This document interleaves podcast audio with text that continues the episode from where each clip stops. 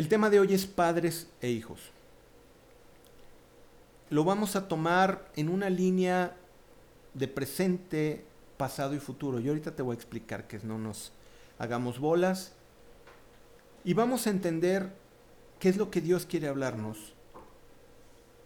Algún día tú, Dios te dé y te conceda el privilegio de ser padre.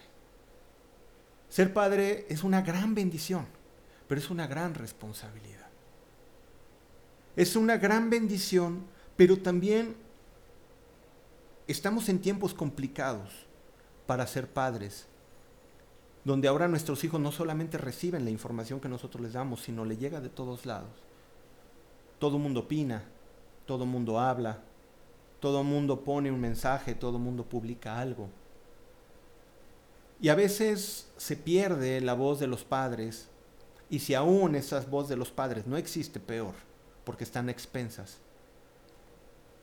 La idea de hablar a un grupo de jóvenes acerca de este tema de padres e hijos es porque yo creo, en el corazón de mi esposa y en el mío creemos que algún día ustedes formarán una familia, pero no queremos que estén desinformados de las cosas que representan ser un padre y de las cosas que pueden afectar a ti como padre si algún día lo llegas a hacer. Pero también este tema es padres e hijos y también como hijos tenemos una responsabilidad que no podemos hacer a un lado.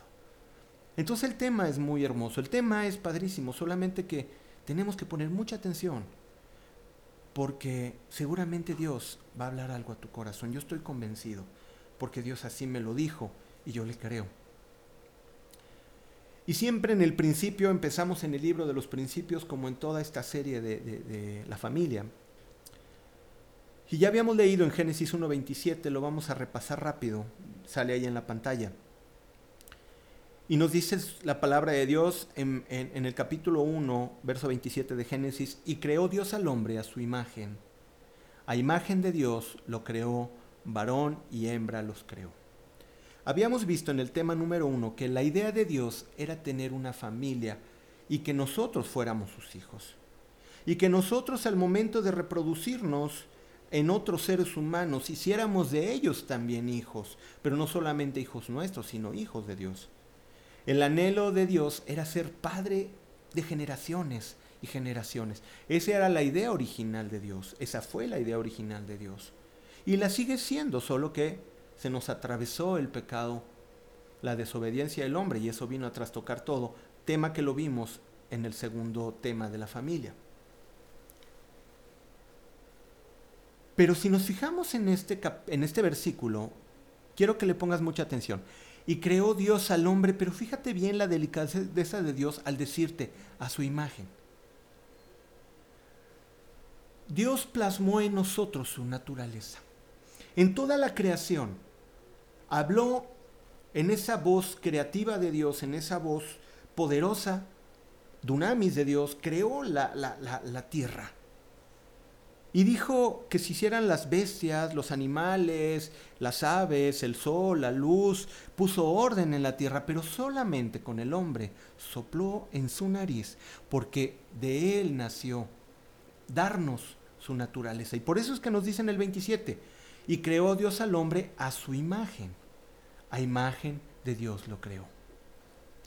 Dios como Padre plasmó su naturaleza en nosotros si no hubiera habido caída, nosotros seríamos la copia de Dios en pequeño. Seríamos, no seríamos Dios ni mucho menos, porque eso nadie tiene, ¿no?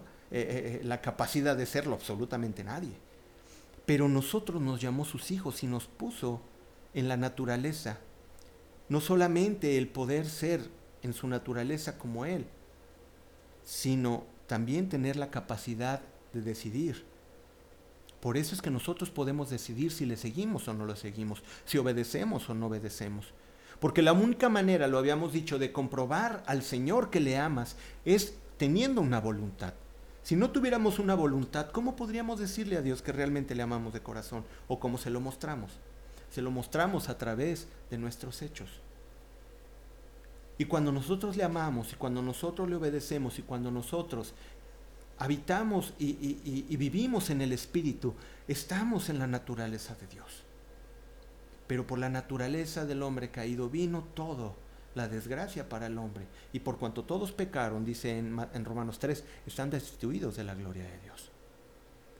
Pero si te fijas, nos hizo a su imagen. ¿Para qué decimos esto? El hombre, cuando tiene un hijo, el hombre, la mujer, cuando tienen un pequeño, ese pequeño yo lo veo así y te voy a hacer una ilustración y no es más que una ilustración.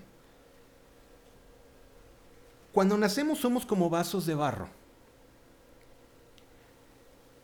Pero tú sabes que un vaso de barro, el barro no es igual en todas partes del mundo.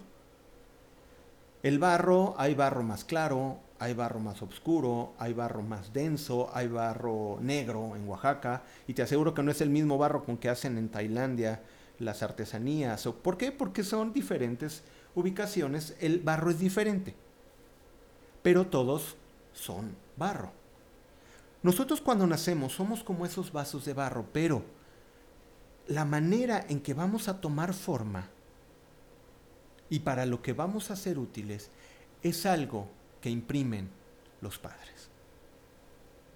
Los padres, nace ese bebé en cero, viene con su personalidad, viene con su carácter, tú sabes que todos los niños ya traen una, una, personalidad natural, ¿no? Algunos salen súper chilloncísimos, hay unos bien tranquilos, y hay unos, a eso es a lo que me refiero. Cada uno es diferente, hay diferentes materiales de barro, pero a final de cuentas todos son barro. Pero cuando nacen, es labor del Padre ir infundiéndole y transmitiéndole la personalidad que ellos van a tomar. La naturaleza que Dios formó en la familia era para que al Padre se le encomendara al Hijo y lo hiciera y lo formara como hijo de Dios. Es responsabilidad de los padres formarlos como hijos de Dios. Irlos moldeando. El Padre generalmente es el que plasma en los hijos la personalidad. Y eso no te lo digo si no lo hubiera leído en bastantes estudios en los cuales coincidían los estudios de España, en unos que vi de Colombia, en unos de Estados Unidos, que decían que el padre imprime la personalidad al niño. La primera referencia que tenemos en nuestra vida son nuestros padres. Tú naces y lo primero con lo que te topas son con los padres. De ellos aprendemos las primeras formas de comportamiento y conducta. El niño aprende a contestar por cómo contesta el padre, cómo contesta la madre. El niño aprende a tener, a, pedir las cosas como los pide el padre, como los pide la madre.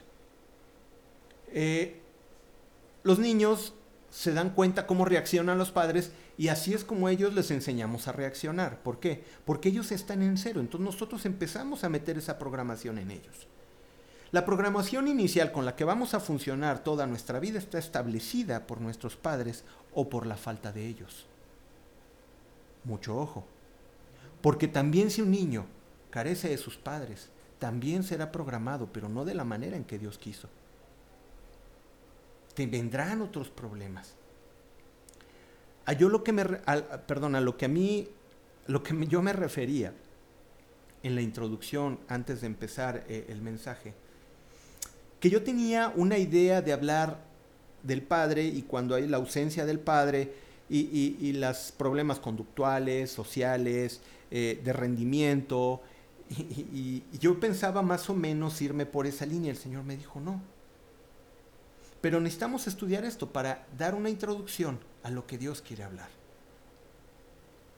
En los padres está el plasmar todos aquellos fundamentos con los que van a convivir en el medio. El padre, los padres están encargados en transmitirles a los hijos todas aquellas normas, todas aquellas costumbres, todos aquellos hábitos con los cuales ellos desarrollan su vida. Tú como padre los educas y le sabes que tiende tu cama porque sabes que tienen que tender su cama porque es un buen hábito, se tienen que bañar porque es un buen hábito, tienen que estudiar porque es un buen hábito y hay muchas cosas que son buenos hábitos que los niños no nacen con ellos y sin embargo es de los padres el írselos transmitiendo. La naturaleza de los hijos no va a ser, ay, claro que sí, papá, te van a decir siempre. No, pero es un vaso de barro que estás moldeando, que estás moldeando, que estás moldeando. Es un instrumento de barro que Dios pone en tus manos para irlo moldeando. Así como Dios nos moldea a nosotros. En una, en una similitud, Dios nos da la capacidad de poder moldear en sus primeros años a nuestros hijos. ¿Sí? Ahora, los padres aprenden de nuestro comportamiento, de nuestras reacciones, de nuestra bondad, de nuestra generosidad o de nuestra agresividad, de nuestro desafío, de nuestro mal genio. Ellos van aprendiendo, van aprendiendo, ¿no? De hecho, me mostraron un video bien curioso. Vi ahí de esos de estos tiempos de pandemia se ve que está un señor en una videoconferencia, ¿no? Y, lo ves eh, muy eh, relajado el señor.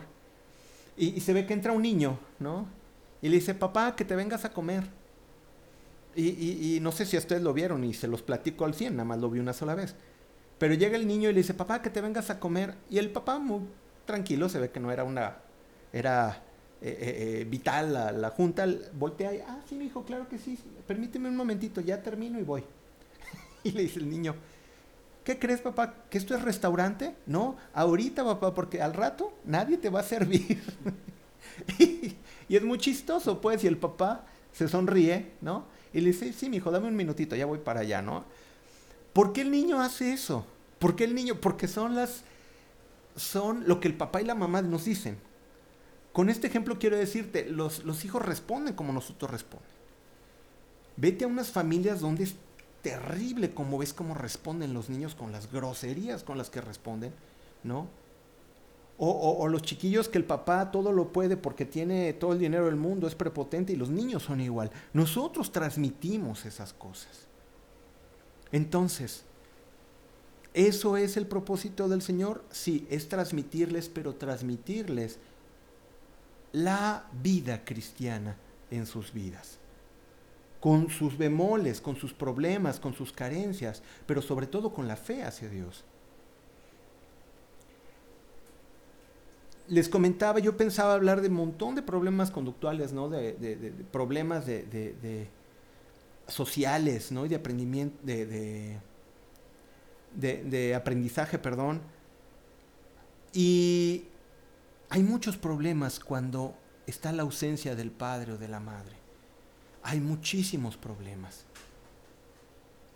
Y sabes, Dios nos dio el privilegio, pero es para que lo tomamos, para que lo tomemos y tomemos la responsabilidad. Dios un día te va a dar la oportunidad de ser padre. No eches en saco roto estas palabras. Porque desde antemano se te está diciendo, de antemano se te está diciendo cómo en el Señor tú tienes que tomar las riendas de la responsabilidad que Dios te dé. Esto de esto se trata. Por eso estamos hablando esto, porque si algún día tú llegas a formar una familia, se te dará, tú tendrás que dar cuentas de aquello que se ha puesto en tu mano, que ha sido dado en tu mano. Por eso es que hablamos estas palabras y pon mucha atención, porque aquí es de las cosas que Dios quiere hablar a tu vida. Ahora, nosotros somos cristianos. Creemos en Jesucristo y en la doctrina y en las palabras de Jesucristo. Somos salvos por gracia y llegaremos a, la presencia de Dios, como yo les decía, en ese glorioso día. Llegaremos.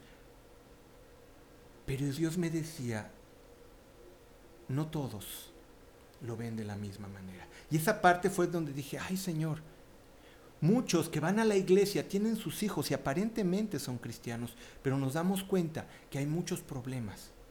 Y en los grupos de matrimonios se dan cuenta de que hay muchos problemas en la familia. Porque una cosa es ir a la iglesia, pero en casa es donde le estamos siendo los verdaderos cristianos que nuestros hijos quieren ver o los verdaderos no cristianos que nuestros hijos ven. Y eso es terrible. Puede haber ausencia de padre de muchas formas. Y como cristianos también podemos estar ausentes para nuestros hijos, porque no estamos regidos bajo las normas de Dios, sino bajo nuestras propias normas, o peor, las normas del mundo. Y queremos agradarnos a nosotros o al mundo antes que a Dios y nuestros hijos. Queremos que respondan como cristianos cuando nosotros no somos capaces de serlo.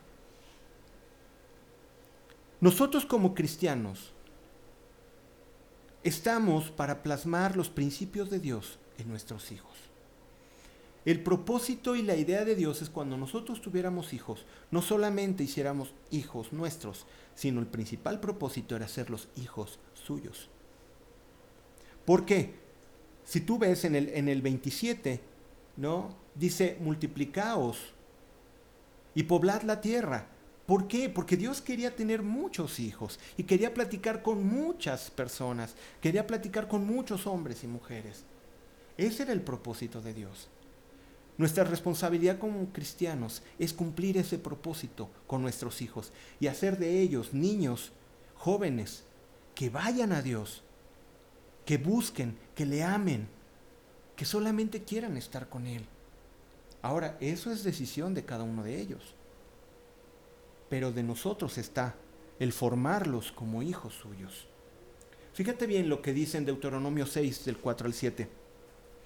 En el capítulo 6, del 4 al 7 de Deuteronomio, la palabra nos dice, Oye Israel, Jehová nuestro Dios, Jehová uno es. Y amarás a Jehová tu Dios de todo tu corazón, de toda tu alma y con todas tus fuerzas. Y dice en el 6, y estas palabras que yo te mando hoy estarán sobre tu corazón. Pero fíjate en el 7, y las repetirás a tus hijos y hablarás de ellas estando en tu casa y andando por el camino y al acostarte y cuando te levantes. El Señor dio un, dio un, mandato de que las palabras que recibiéramos del Señor fueran transmitidas a nuestros hijos y las habláramos en todo momento a nuestros hijos. Dios quiere que hagamos de nuestros hijos hijos suyos. El ser papá no solamente ser papá y tener hijos y engendrarlos y ya. Para Dios es muy diferente la paternidad. Para Dios es una responsabilidad, sí un privilegio que se te da, pero también debes de tomarlo como una responsabilidad de formar hijos suyos. Sigamos adelante. Fíjate lo que dice en Deuteronomio más en siguientes versículos, pero ahora en el 9. Deuteronomio 6:9. Y las escribirás en los postes de tu casa y en las puertas. ¿Qué quiere decir? Que la palabra de Dios tiene que estar en todos lados de tu casa cuando hables con tus hijos, cuando los aconsejes, cuando los regañes, tú les vas a decir y les vas a decir por qué. La palabra de Dios dice esto. ¿Qué dice Efesios? ¿Qué dice Gálatas? ¿Qué dice Romanos? Y empezarles a enseñar a, a los niños. Pero ¿qué pasa si tú ni siquiera lees? Nada más tener hijos para qué? para ser otro abogado, para ser otro doctor, para ser un buen pianista o para ser un gran jugador de fútbol. El origen de Dios, la idea de Dios es que de nuestros hijos hiciéramos sus hijos. Ya lo que hagan y los talentos que tengan, los irán desarrollando y serán gimnastas, serán cantantes, serán pianistas o, serán, no sé, buenos comerciantes o buenos, no sé, pero nuestra responsabilidad como padres es hacer hijos. Roy, ¿estás en un grupo de jóvenes adultos? Claro, porque muchas veces estas cosas no te las han dicho. Y cuando llega, de repente dices, ah, caray, tengo un bultito aquí entre los brazos, ¿ahora qué hago? Y te lo digo porque me lo han dicho, amigos, ¿no? De repente los tienes en tus manos y de repente, ¿y ahora qué se hace? ¿No? ¿Para qué tengo un hijo? ciertamente es un gusto, es una alegría y si van a convivir, pero empiezan a examinar en su cabeza y a tratar de entender cuál es el propósito por cual Dios se los dio. Y es lo que te estamos platicando hoy. Nuestra responsabilidad es hacerlos hijos suyos. Ahora, será decisión de ellos, ciertamente, pero que de ti no quede, porque es mandato de Dios, porque las hablarás a tus hijos. Ahí dice la palabra, las hablarás a tus hijos. El Señor nos guía a instruir a los hijos en su palabra y nos da promesa de ello. Acompáñame en Proverbios 22.6, una palabra que conocemos. Los padres y muchos maestros conocen esto.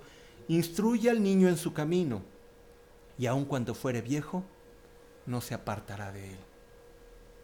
Aquí vienen las enseñanzas para ti como padre. Todavía no tengo hijos. Ah, los tendrás. Y vas a saber que les tengo que hablar la palabra. ¿Sabías? Yo a veces le decía bendiciones a cuando estaba la pancita de en, mi esposa, ¿no? Y estaban mis hijas todavía en la pancita de la mamá. Yo ahí las bendecía y les decía palabra y les decía, porque yo sé que el Señor puede llevar bendición.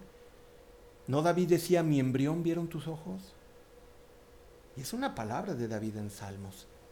Aún estando dentro del vientre de la madre, los bendecíamos, las bendecíamos y oramos por ellas y te queremos mucho y vas a llegar a una casa muy feliz y vas a llegar a una casa donde no te va a faltar amor y no te va a faltar cariño, ¿no? Y las bendecíamos a las chiquillas, ¿no? Y yo creo que sí salieron bien porque salieron muy amadas, ¿no? Salieron muy abrazonas como su padre. Los que me conocen saben a lo que, a lo que me refiero, ¿no? Somos muy expresivos, ¿no? y somos abrazones y así son mis hijas.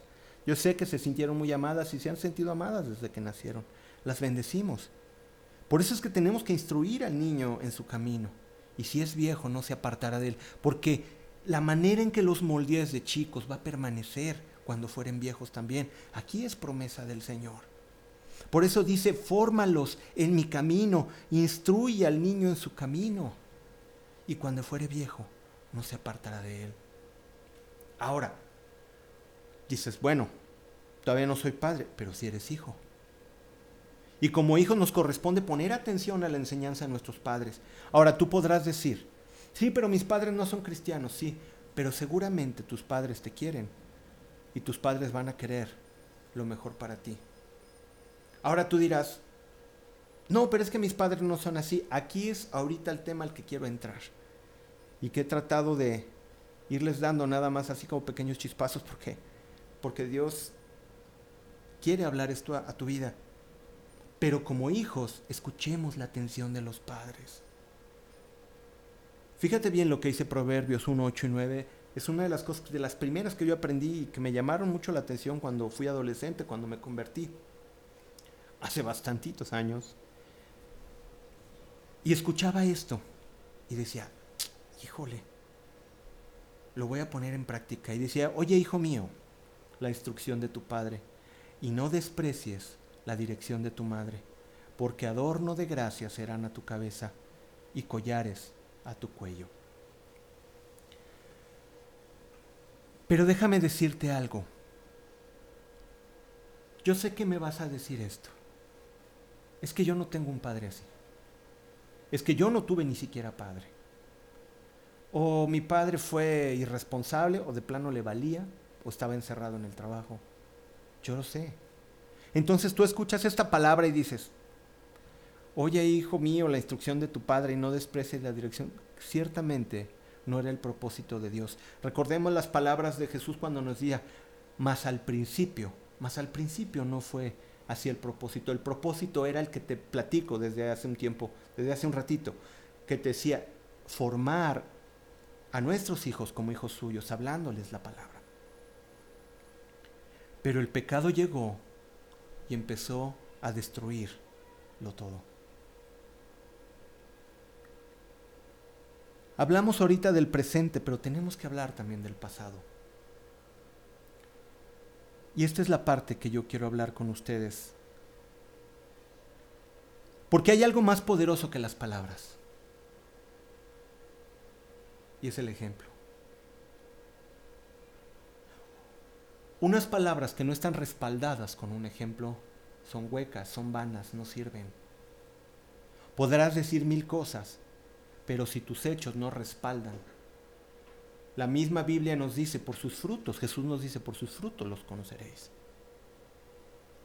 De eso se trata. Hay algo más poderoso que las palabras y es el ejemplo. Recuérdalo.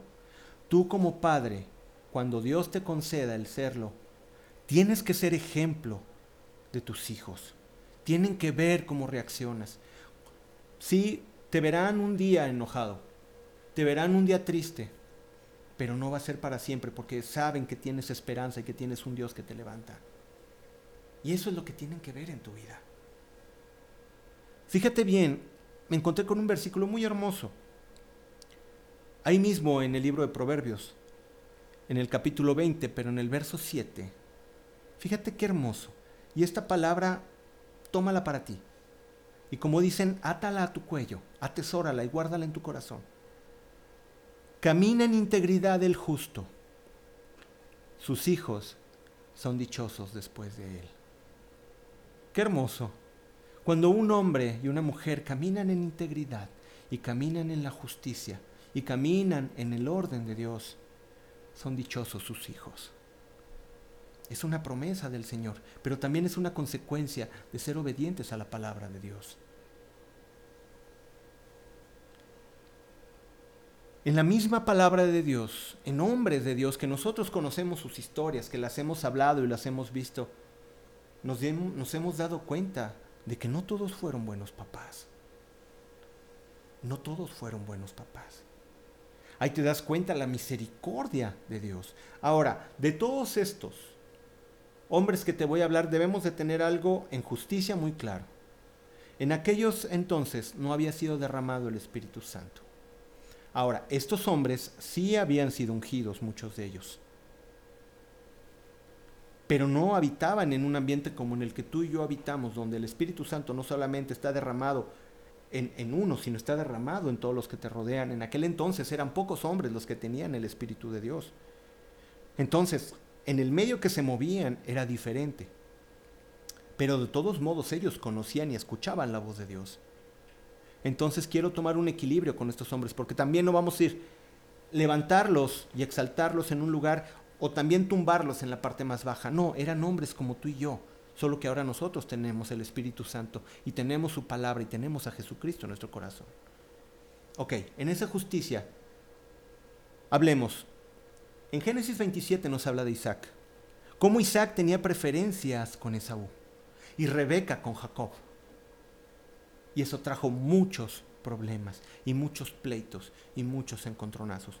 Si lo quieres leer, ahí está en Génesis 27, 6 y 8 específicamente. Después de eso, ¿qué pasó con Jacob? Jacob tuvo el mismo problema con José, provocando a ira a los hermanos. De Jacob, José era su favorito. Y hacía tan marcada la diferencia que había enojo en aquellos jóvenes. Cometió el error de tener favoritos. ¿Y qué me dices del sacerdote Lee? El sacerdote Lee descuidó la vida de sus hijos, no puso corrección y se hicieron hombres perversos. Seguramente era un hombre muy ocupado en las cosas del templo, pero no estaba ocupado de su casa, no estaba ocupado de sus hijos. Y de sus dos hijos eran dos hombres perversos que se acostaban afuera del templo, se acostaban con mujeres perversas también. ¿Y qué vino a, a causa de eso? No solamente la muerte de ellos, sino también la muerte del sacerdote Lee. Porque no tuvo cuidado de sus hijos. Porque los descuidó en disciplina y se hicieron dos hombres perversos. Aún más tremendo, el profeta Samuel. ¿Cuántos no respetamos al profeta Samuel como un hombre con Saúl, con David? Pero tenía sus cosas, le lloraba a Saúl cuando ya había sido desechado por Dios, un hombre de Dios llorando por un hombre que había sido desechado por el Dios mismo. Pero fíjate bien, el profeta Samuel fue un hombre muy ocupado en las cosas de Dios, pero, pero desatendió a sus hijos. ¿Y qué pasó con ellos? Y se volvieron a la avaricia, dejándose sobornar para hacer justicia. Él los había puesto, cuando fue viejo, los había puesto como jueces. ¿Y qué hicieron ellos? Por precio daban palabra y daban juicio.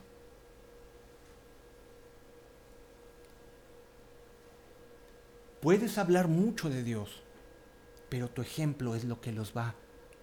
La atención que les des, el ejemplo que les des, es lo que ellos van a recibir.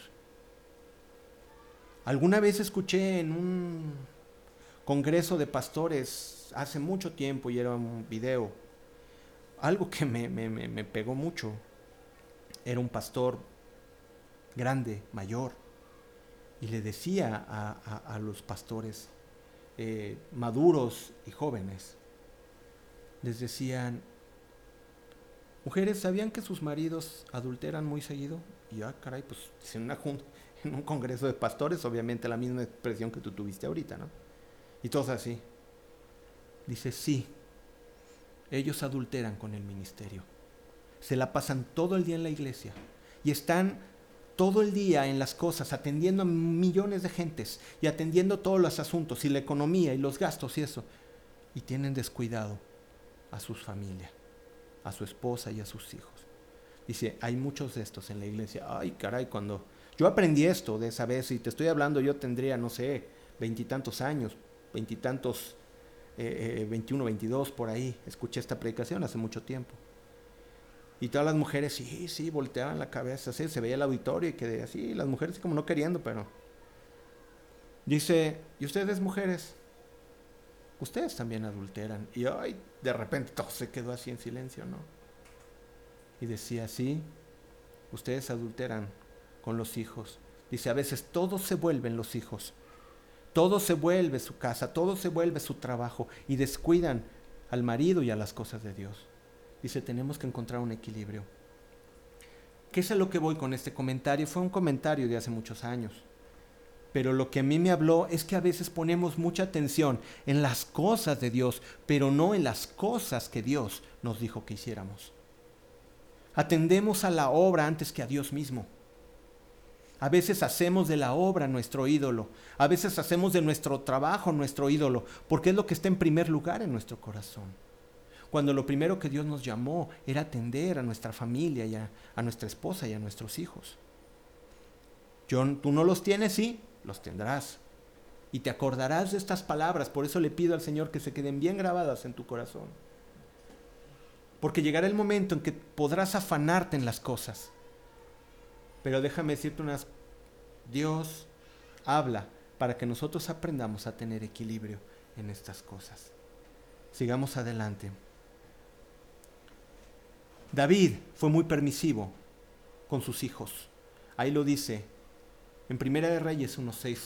Pudo haberlos disciplinado y no lo hizo. Pudo haberlos amonestado y los dejó. Y el mismo Absalón, después del que pasó la tragedia de Abnón y Tamar, Absalón mata al mismo Abnón y se le revela a David por causa de un padre que desatendió su casa. Ahora, en la actualidad hay una gran cantidad de personas que no crecieron con el ejemplo de su padre. Y este es al punto al que yo quiero llegar. Que no crecieron con el ejemplo de su padre como Dios lo estableció. Puede haber muchas razones. Déjame decirte algo y aclararte algo muy en particular. Cada caso es diferente. Entonces yo no puedo decir así son las cosas o estas son las soluciones, porque cada caso tendríamos que atenderlo de una manera por separado. Quiero hacer bien esta aclaración para que no tomes una decisión precipitada, sino cada caso tendrá. Pero sí hay una constante que tenemos que atender. Una de las razones por las cuales muchos crecieron su padre fue por abandono. El padre se fue, no se hizo responsable. Otro por irresponsabilidad, o sea, quiere decir que ahí está, pero nunca se hizo responsable. Sigue viviendo en la misma casa, pero nunca fue responsable nunca tomó el papel.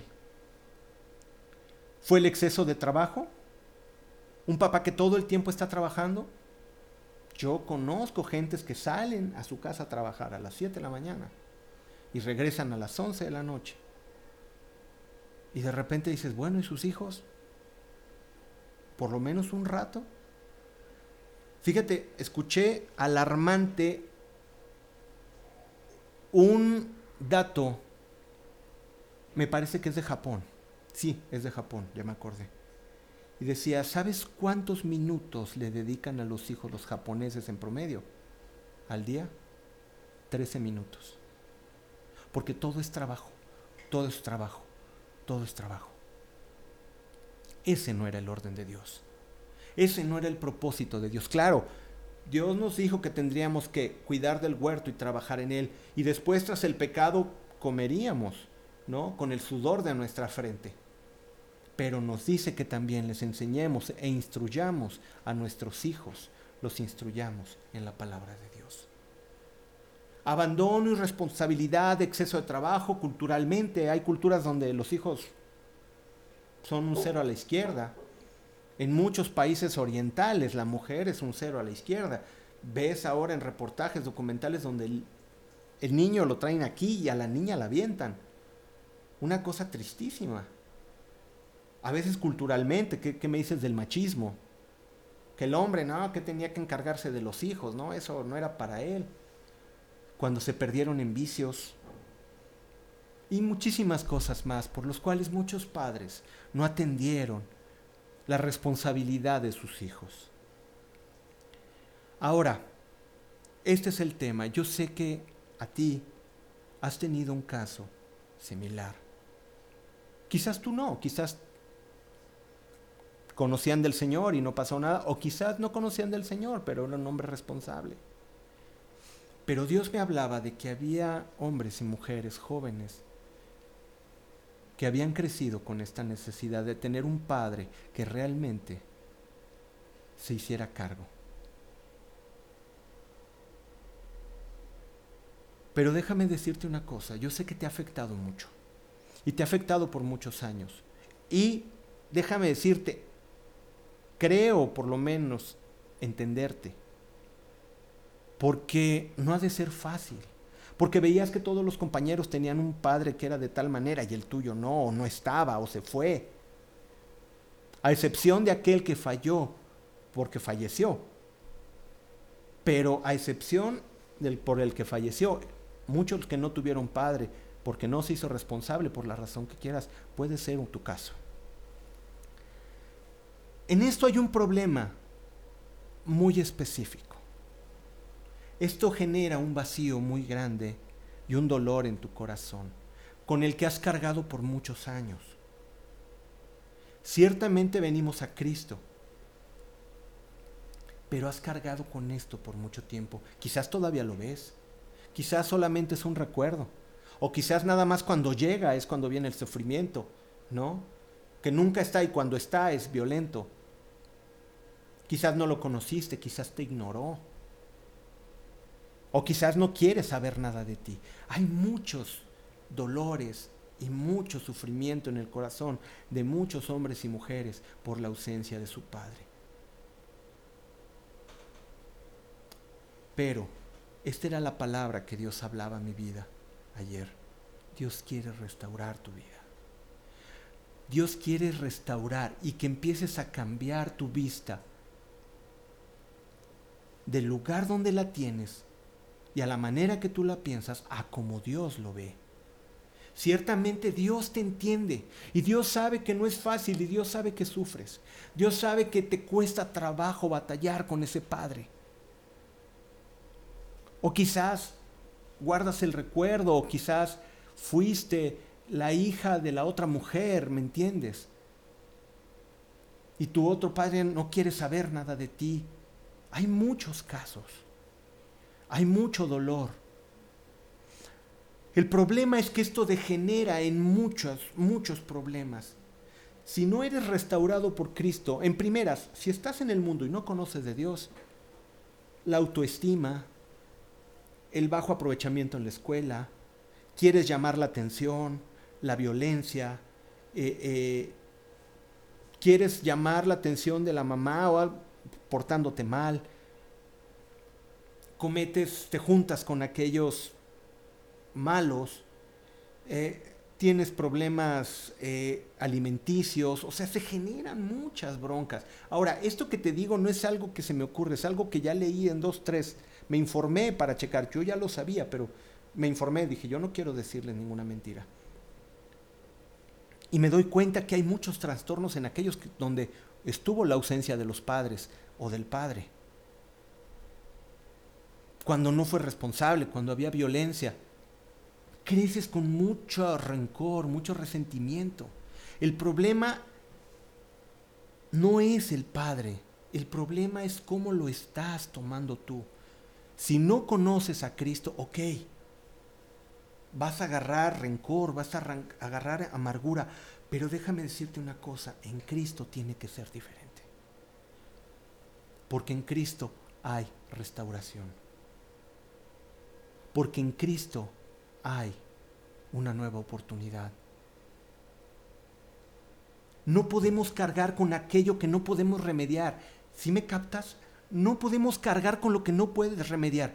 Tu papá, tu mamá, la persona que te lastimó, delante de él será juzgada conforme sus hechos. Y en su misericordia Dios le puede tocar y Dios lo puede cambiar. Pero recuerda que Dios no le dobla la mano a nadie para convencerlo, sino Dios ha puesto en el hombre la soberanía de decidir si le acepta o no lo acepta. Quizás tu padre un día acepte al Señor y Dios escuche tu oración y cambien todas las cosas. Quizás no, por la dureza del corazón del padre, no lo sabemos. Pero eso va a ser el asunto de tu papá. Ese es asunto de tu papá, entre Dios y ese hombre, y Dios y esa mujer. Va a ser un asunto entre ellos. Pero los que estamos en Cristo, los que hemos llegado a Cristo, somos nuevas criaturas. Somos nuevas criaturas. Necesitamos soltar aquellas cargas que nos atormentan. ¿Por qué? Porque si te está afectando, tú eres el único que puedes decidir que te afecten o que no te afecten. Espero darme a entender. No vas a poder cambiar a tu Padre porque tú no eres el Espíritu Santo. Dios lo puede cambiar. Dios lo puede transformar. Si es que todavía lo ves. Si no lo ves, ora por Él. Si te lastimó, decide ya soltarlo decide ya soltarlo. Eso no quiere decir que ya no te importe, pero simplemente es soltarlo ya. ¿Ok? Ahora, ¿qué tenemos que hacer para soltar esta situación? ¿Qué tenemos que hacer para quitar esto que nos ha estorbado por muchos años? Primeramente tenemos que entender, de modo que si alguno está en Cristo, nueva criatura es. Vamos a leerlo. Segundo de Corintios 5.17, que esto te quede grabado. Esta es palabra de Dios. El cambio está en Cristo. El cambio solamente está en Cristo, no está en ningún otro lado. Tú puedes decirle a tu mente psicológicamente, mira, haz esto, piensa en aquello, eh, eh, razona, entiéndelo, compréndelo, compréndete, perdón. Sí, pero los que estamos en Cristo no solamente son pensamientos, sino es un cambio de naturaleza. La solución está en Cristo. La solución es Jesucristo solamente para que puedas quitar ese dolor y para que puedas quitar esa amargura y ese resentimiento. Tienes que ir a Cristo. De modo que si alguno, 2 Corintios 5:17, de modo que si alguno está en Cristo, nueva criatura es. Algo nuevo es algo que es totalmente renovado. Es algo totalmente diferente. Le decía Jesús a Nicodemo, te es necesario nacer de nuevo. Y decía, pero ¿cómo será esto? ¿Tendré que volver al vientre de mi madre? Y le decía Jesús, me extraña que tú siendo maestro de la ley no sepas esto. Necesitamos nacer de nuestra naturaleza. Si teníamos una naturaleza de rencor, si teníamos una naturaleza que, nos hacía odiar o que nos hacía maldecir o que nos hacía, tenemos que ser en Cristo nuevas criaturas. ¿Es un switch que se cambia y nada más? No, también hay que entender eso. Es en Cristo, entonces tenemos que conocer qué es lo que Cristo nos dice. Leámoslo otra vez. De modo que si alguno está en Cristo, nueva criatura es. Las cosas viejas, ¿qué? Pasaron. He aquí todas y dilo conmigo, todas son hechas nuevas. ¿Me harás nuevo a mi papá? No. ¿Volverás a que la historia se regrese? No. Eso es lo que Nicodemo decía. Lo que Dios está diciendo es que decide creerle a Cristo que eres una nueva criatura y en fe creer que las cosas son diferentes. La única manera de soltar nuestras cargas es a través del perdón. Este tema del perdón no es un tema sencillo, no es un tema fácil de digerir. No es un tema que se le da al hombre por naturaleza. El perdonar tiene que venir directamente de la naturaleza de Dios. El perdonar no es un sentimiento donde decido hoy o siento perdonar. No, no es una emoción el perdón. El perdón es un acto de fe, un acto de obediencia. El perdón es un tomar una decisión, es meter los pies al mar rojo para que se abra. Ese es el perdón. Y es la única manera de que podamos hacer las cosas nuevas. ¿Qué fue lo que hizo Jesucristo para que nosotros fuéramos nuevas criaturas? Tuvo que venir a la tierra a morir por nosotros para podernos dar esa naturaleza. Entonces, fíjate bien, esta palabra a mí siempre me deja perplejo, pero la leo siempre con mucha emoción, con mucha expectativa, porque siempre me dice algo nuevo. Conozcamos el pensamiento y el corazón de Jesús en Filipenses 2, 5 al 8. Quizás ya lo has leído muchas veces, pero ponle atención palabra por palabra, para que puedas entender cómo se tiene que perdonar y por qué se perdona. Dice, haya pues en el 5, Filipenses 2, 5, haya pues en vosotros este sentir que hubo también en Cristo Jesús. Jesús te está diciendo te está indicando que sientas lo mismo que Jesús. Para que tú puedas cambiar necesitas sentir, Jesucristo vino a esta tierra porque quería cambiar las cosas. Lo que te está diciendo esta palabra es, haya en vosotros el sentir que hubo en Cristo Jesús de querer cambiar las cosas.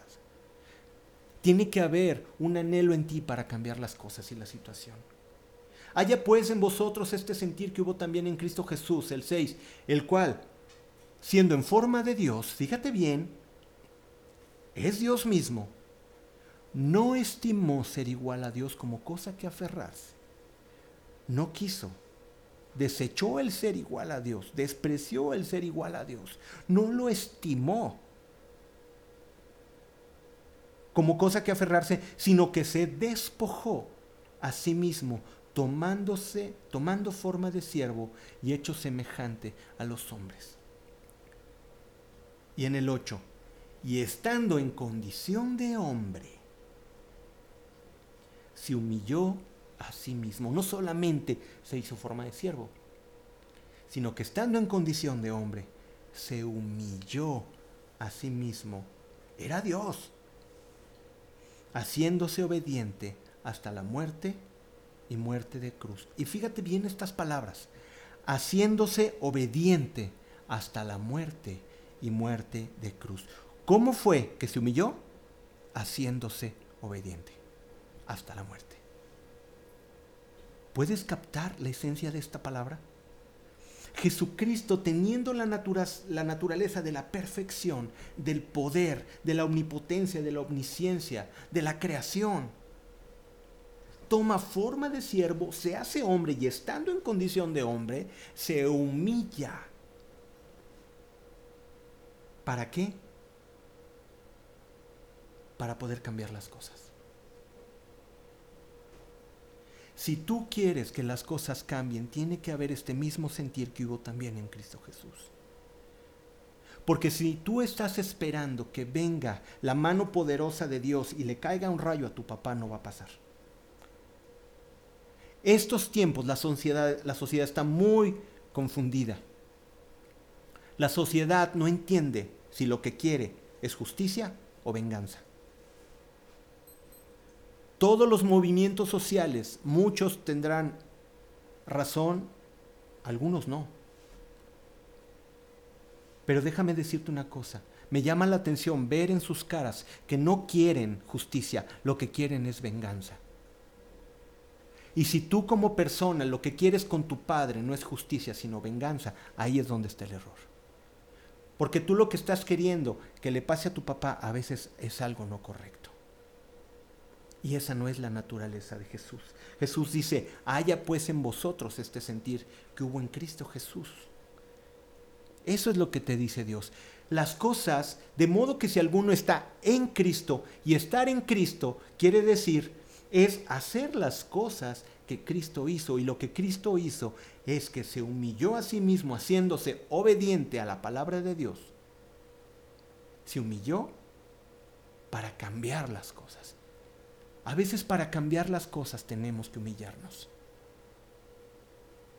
Ahora, Roy, ¿me estás diciendo que entonces mi papá tiene la razón? No, no, no, no, no, no, no. Absolutamente te estoy diciendo que tu papá tiene la razón.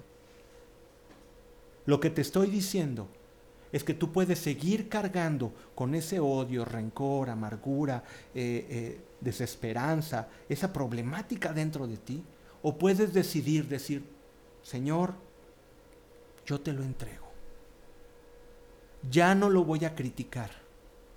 Ya no voy a hablar mal de él, de ella. Ya no lo voy a contar. Lo voy a perdonar y lo voy a dejar en tu justicia. Pero si cada vez que hay la oportunidad sigues machacando y esto y esto y esto, entiende que a tu papá no es el que le está afectando, al que le está afectando es a ti mismo, a ti misma. Tu papá ni en cuenta, tu papá que se fue ni en cuenta.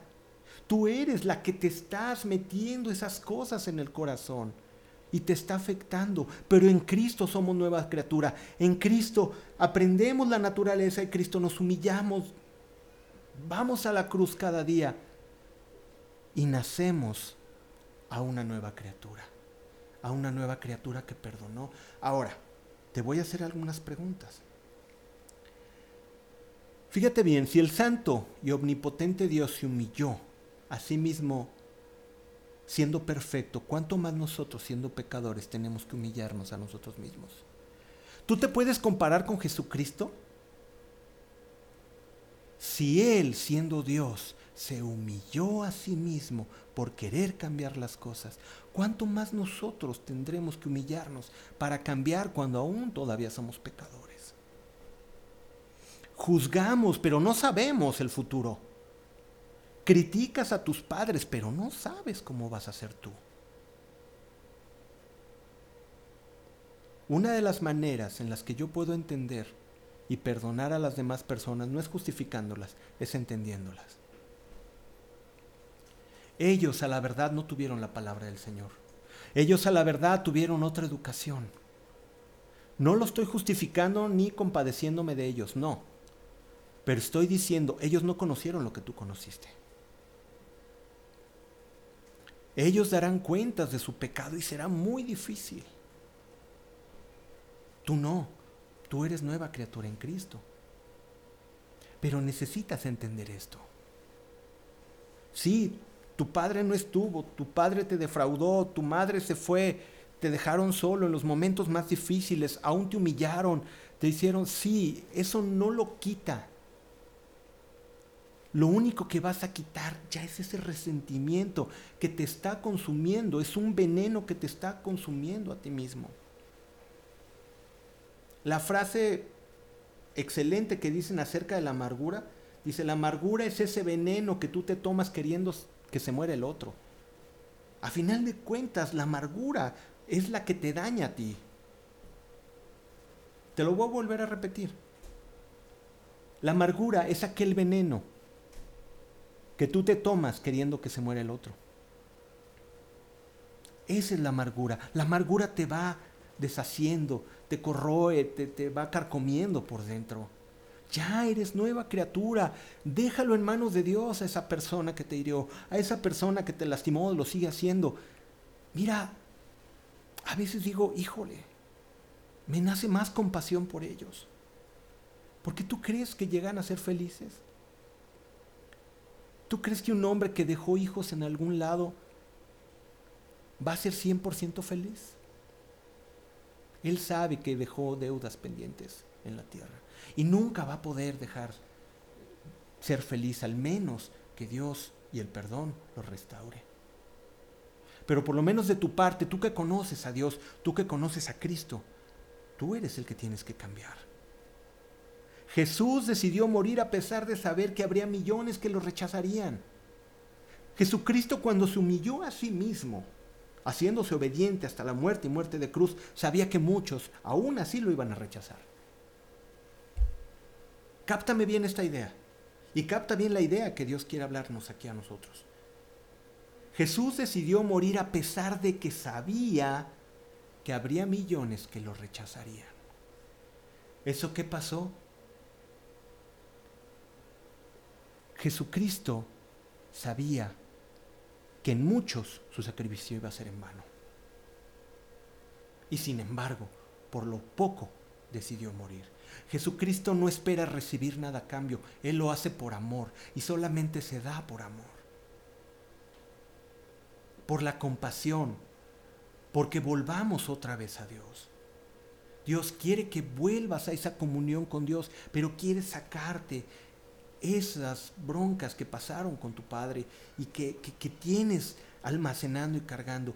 Si tú todavía vienes y me dices, Roy, pero es que no sabes si eso te va a estorbar.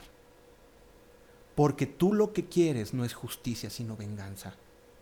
Tú lo que quieres es que algo le pase mal. Y déjame decirte una cosa, y ahorita vamos a leer un texto tremendo. Pero no es así. La naturaleza de Dios es a pesar del rechazo, yo muero por ellos. Haya pues en vosotros este sentir, que aun a pesar de que tu padre te diga, ay, sí, tú y tus tonterías, tú de todos modos decidas perdonar. Mueras a ti mismo en esa cruz. Cada día, como nos dijo Jesucristo. Tengamos ese pensamiento de Jesús. Y la pregunta es, ¿serás capaz de perdonar a tu padre aún sabiendo que eso no cambiarán las cosas con tu papá? ¿Serás capaz de perdonarlo sabiendo de que aún así las cosas no van a cambiar? Ese era el pensamiento de Jesús. Murió y dice que a los suyos vino, pero los suyos no le recibieron.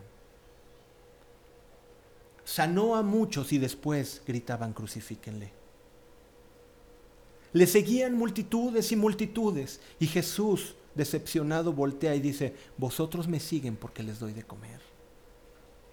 Eso le dolía en el corazón a Jesús. Derramar tanto amor, trabajar día y noche, sanando enfermos, alimentándolos. Y lo único que les importaba era su milagro.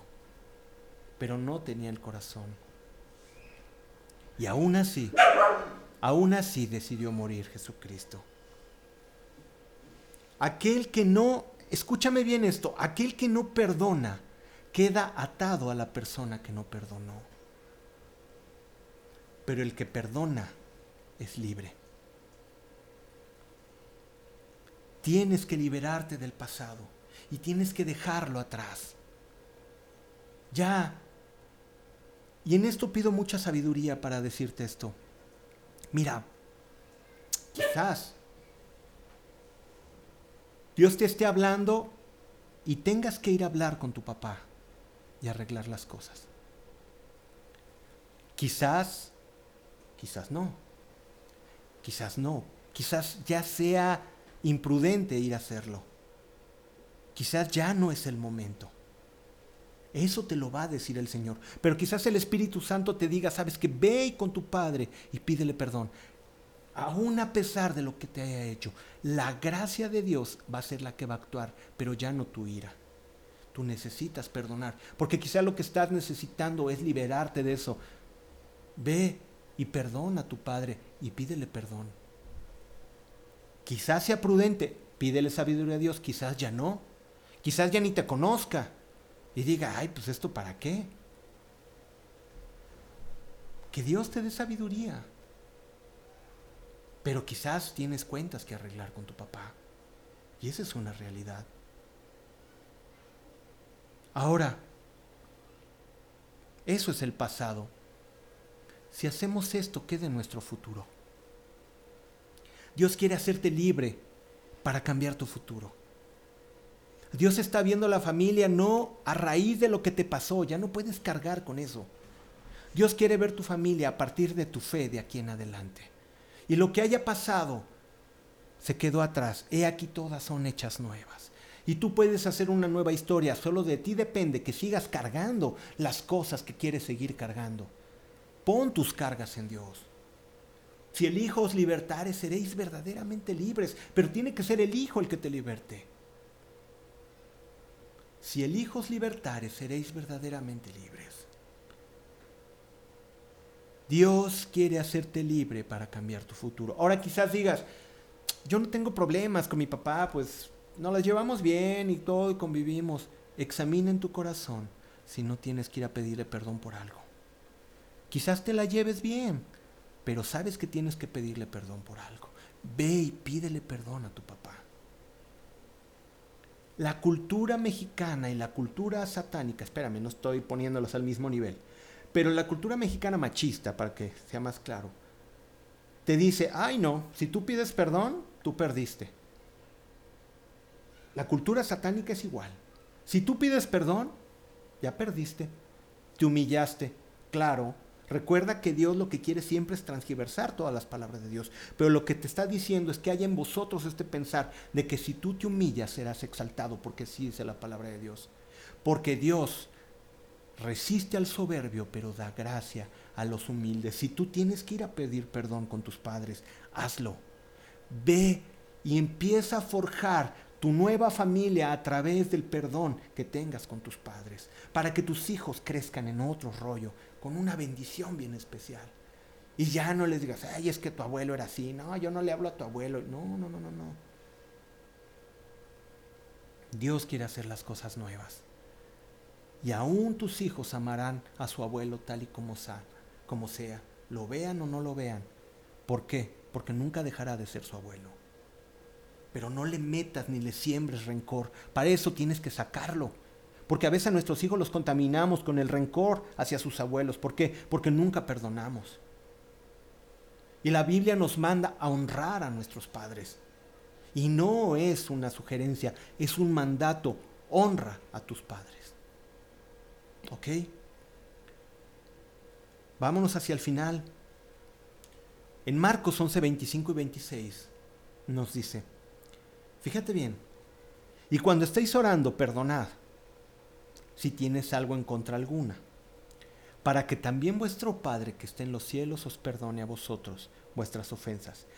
Porque si no perdonáis, porque si vosotros no perdonáis, tampoco vuestro Padre que está en los cielos os perdonará vuestras ofensas. Palabras de Jesucristo. Palabras del Dios de amor. Palabras del Maestro, del que te enseña para tu bien. Porque si vosotros no perdonáis, tampoco vuestro Padre que está en los cielos os perdonará vuestras ofensas. Y en el otro Evangelio, en Mateo, hablando acerca del perdón, Mateo 18, 18 dice, de cierto os digo que todo lo que atéis en la tierra será atado en el cielo, y todo lo que desatéis en la tierra será desatado en el cielo. Es una palabra no tan fácil de digerir, pero me encontré en, un comentario, un comentario de Charles Spurgeon que dijo acerca de este Mateo 18, 18. Cada iglesia tiene las llaves de su propia puerta cuando esas llaves son usadas correctamente por la asamblea de abajo, el acto es ratificado arriba. Cuando tú haces lo correcto aquí abajo, es ratificado allá arriba. Esto es lo que quiere decir cuando tú desatas aquí en la tierra, cuando tú liberas, ¿no? Desde el cielo viene todo el apoyo. Pero ¿cómo quieres el apoyo del cielo si tú ni siquiera desatas? ¿Cómo quieres el apoyo del cielo si tú no desatas? Cuando tú desatas solamente es cuando es desatado en el cielo. Esto es a lo que se refiere. Cuando tú perdonas, la bendición de Dios es derramada no solamente a ti, sino habla a la persona a la que perdonaste o a la que te perdonó. Es hermosísimo esto, porque Dios viene a restaurar las cosas. Para esto se reveló el Hijo de Dios, para deshacer las obras del maligno. Deuteronomio 5:16 nos dice, honra a tu padre y a tu madre como Jehová tu Dios te ha mandado. Dios te ha mandado a honrarlo. Pero es que no sabes cómo es mi papá. Por lo menos si no tienes nada bueno que decir de tu padre, no digas nada malo. ¿De acuerdo? Y te lo voy a volver a decir. Si no tienes nada bueno que hablar de tu padre, tampoco hables nada malo a nadie tienes que honrarlo. honra a tu padre y a tu madre como Jehová tu Dios te ha mandado, para que sean prolongados tus días. ¿Y para qué? Para que te vaya bien sobre la tierra que Jehová tu Dios te da. Qué hermosa palabra. Honralo. Honra a tus padres. Si tú los tienes, honralos. En nuestras generaciones, al grupo en el que estamos, serán mayores nuestros padres. ¿Hace cuánto que no vas y que le dices que lo amas? ¿Hace cuánto que no vas y le agradeces a tu papá? Pero no se lo merece. No te estoy preguntando si lo merece o no lo merece. ¿Te moriste de hambre cuando eras niño? No. Ah, trabajó para que tuvieras comida. Ve y dale gracias. Dale gracias a tu papá. Y sabes una cosa, eso va a actuar más tremendamente en tu papá que si te pones en pleito con él o le reclamas. Muéstrate como Jesús. Las armas de nuestra milicia no son carnales, sino poderosas en Dios. Son espirituales. Y el perdón es un arma que podemos llegar a lo más profundo del corazón de los padres. Y si fueron malos, ámalos. La Biblia dice, ama a tu enemigo. Ámalo.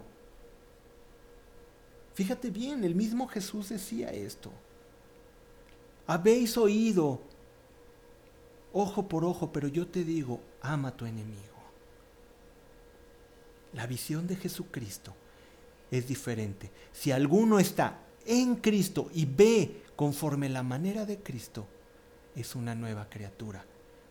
¿Por qué? Porque no ve ojo por ojo, sino porque ama a su enemigo. ¡Wow! Ese es nuestro Señor Jesucristo, poderoso en amor, en perdón en restauración. Ve con tu papá, sácale un susto y a dale gracias. Gracias papá por todo lo que hiciste en la vida. No le preguntes si lo merece o no lo merece. Ve y hazlo. Bendícelo. Ora por él. ¿Por qué no puedes decirle que lo quieres? ¿No quieres que eso hagan tus hijos? Ah, empieza tú, porque tienes que sembrar.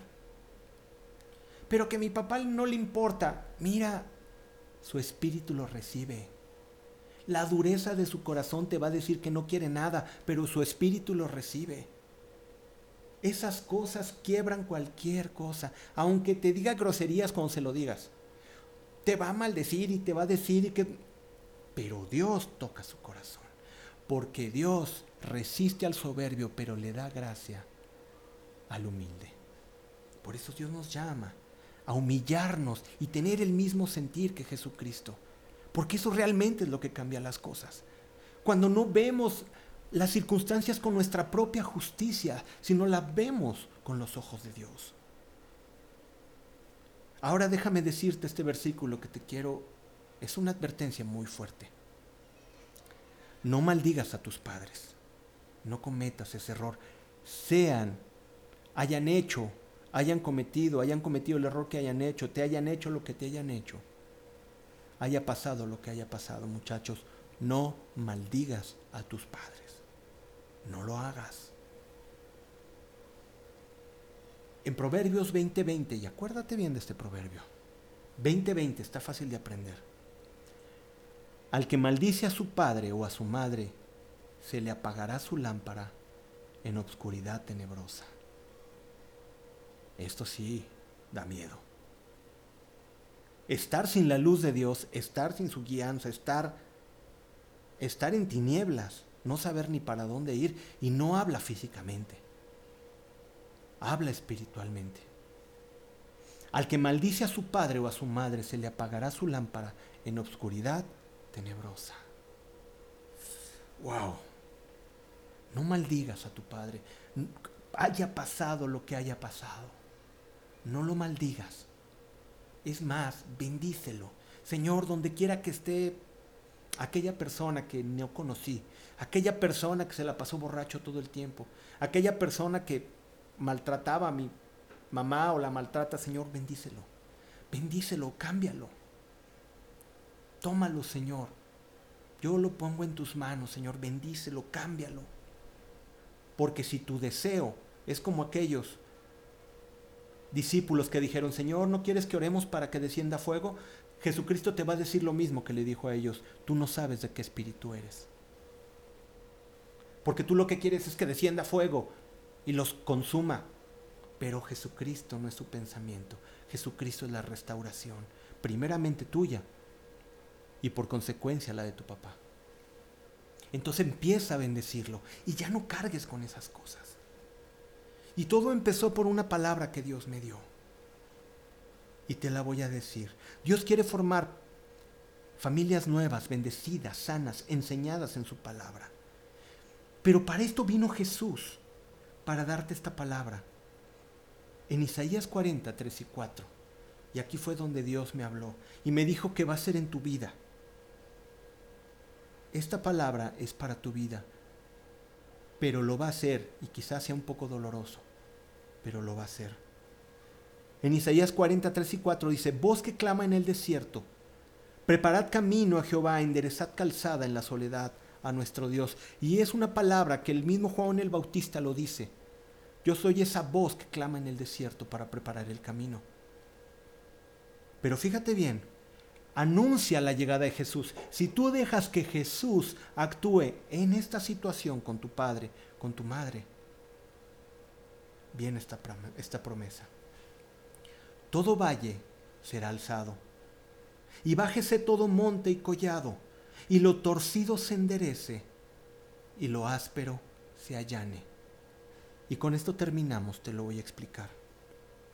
Hay muchos que viven deprimidos pero cuando llega Jesús y lo dejas actuar en tu vida y en la relación con tus padres, con tu Padre, lo dejas actuar y dejas que Jesucristo sea el que quiera ser el rey soberano sobre esa situación, si tú que vives en depresión, dice, todo valle será alzado, todo el que vivía por abajo será levantado.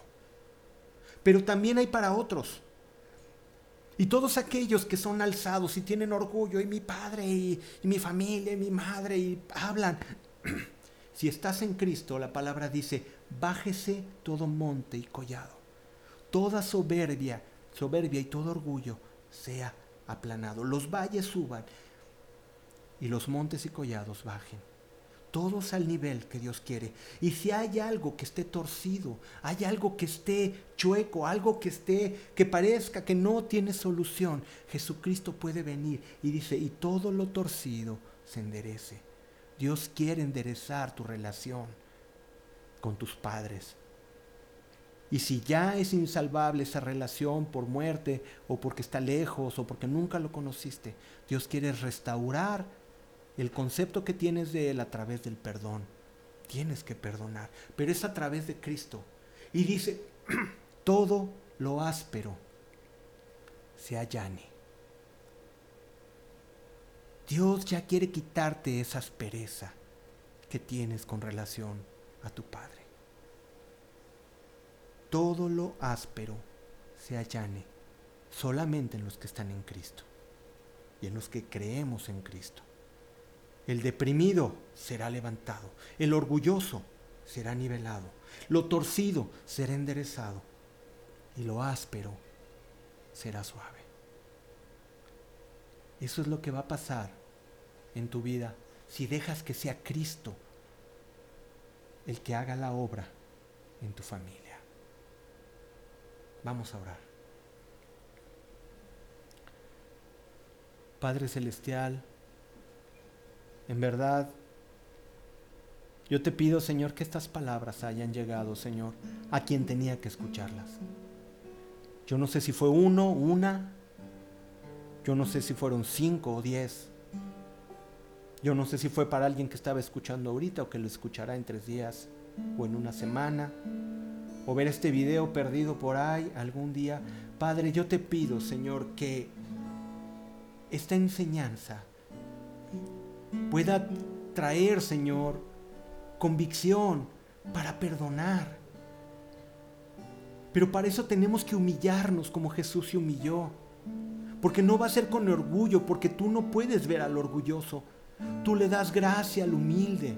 Y necesitamos de tu gracia para poder perdonar. Yo sé que muchos han tenido heridas muy grandes con su padre. Muchos ya no lo alcanzaron a ordenar y murió su padre. Pero aún así, Señor, que le perdonen. Y si todavía tienen la oportunidad de cara a cara poder arreglar las cosas, que lo hagan. Porque quizás tú estás esperando un acto de fe para entrar a esa vida y restaurar y quizás recuperar algo de lo mucho que se perdió. No lo sé, Señor. Tú lo sabes todo. Pero lo que sé, Señor, es que dice tu palabra que no regresará vacía. Tu palabra como el sembrador será llevada y muchos caerán en tierra buena y Padre cambiarán. Pero es a través de ser como Jesucristo y el perdón que podemos, Señor, ser restaurados y cambiados. No podemos seguir caminando con esa amargura, con ese rencor. Señor, perdónanos si hemos sido rencorosos, o si hemos maldecido a nuestros padres, o si hemos sido ingratos, o no lo hemos honrado. No sé, Señor, quién era la persona que tenía que escuchar esto, pero que es, espero que en este momento, Señor, tú estés obrando en su corazón y una familia se restaure. Y quizás vayamos, Señor, y pidamos perdón y parezca que la cosa se puso peor, pero nosotros no vamos por la reacción, sino vamos en fe, sabiendo de que tú vas a obrar en tu tiempo.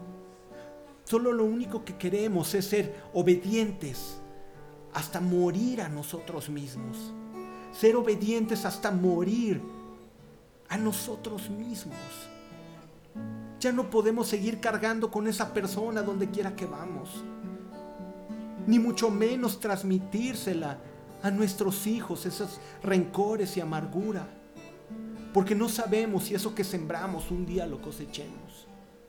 Por eso mejor límpianos y libéranos, Señor, de todos estos resentimientos y dolor y amargura y los quitemos y seamos unas nuevas criaturas en Cristo.